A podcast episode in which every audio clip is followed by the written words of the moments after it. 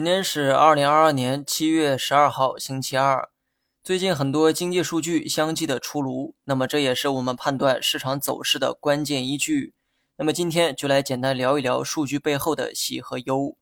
首先，能体现流动性的社融和 M2 继续反弹，这意味着前期的宽松政策发挥了一定的作用，社会对资金的需求呢有所提高。按理说，这应该是个好消息才对。很多媒体也是以利好的角度解读此类数据，不过今天这个市场啊却不涨反跌，说明数据虽然好，但没有超出预期。社融进一步提高，但政府债起到了很大的作用。除去这个因素的话，似乎社会对资金的需求啊并没有想象的那么高。不过呢，没关系哈，大不了下半年继续放水，继续刺激需求就好。但是呢，有一个问题需要注意，为了刺激需求，可以继续放水。但问题是，放水要建立在通胀可控的前提之下。说到这儿，不得不提到 CPI。最近公布的六月份 CPI 同比上涨百分之二点五，前值为二点一，数据有很明显的抬升。今年的一到三月份 CPI 数值呢非常低，那么这也给了政策不断放水的理由。从四月份 CPI 开始走高，虽然目前仍处在可控的一个状态，但是呢，不得不说哈。在具体的数字面前，下半年的放水力度很难像上半年那么宽松。如果要实现全年的经济目标，那么不仅要通过宽松的政策刺激需求，同时呢也要防住通胀。但此时呢，二者啊却变成了矛盾。年初的时候 CPI 很低，而经济很差，所以决策变得非常容易，那就是放水稳经济。虽然目前呢也是同样的政策，但是呢不得不说哈。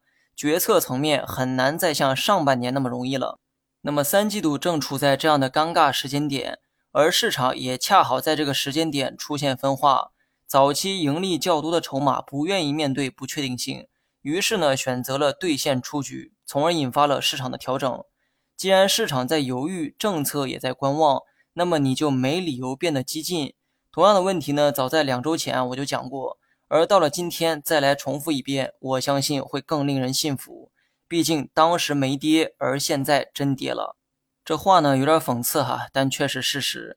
现在也没必要再跑来问我要不要减仓。中午的时候我说的很清楚，要么提前减，如果当时没减，就不要在下跌过程中再减仓。这个时候你要学会等市场企稳，企稳后再考虑要不要减仓的问题。那么这里啊，还得说句讽刺的话哈，等市场真的出现止跌，没准啊，有些人呢就不想减了。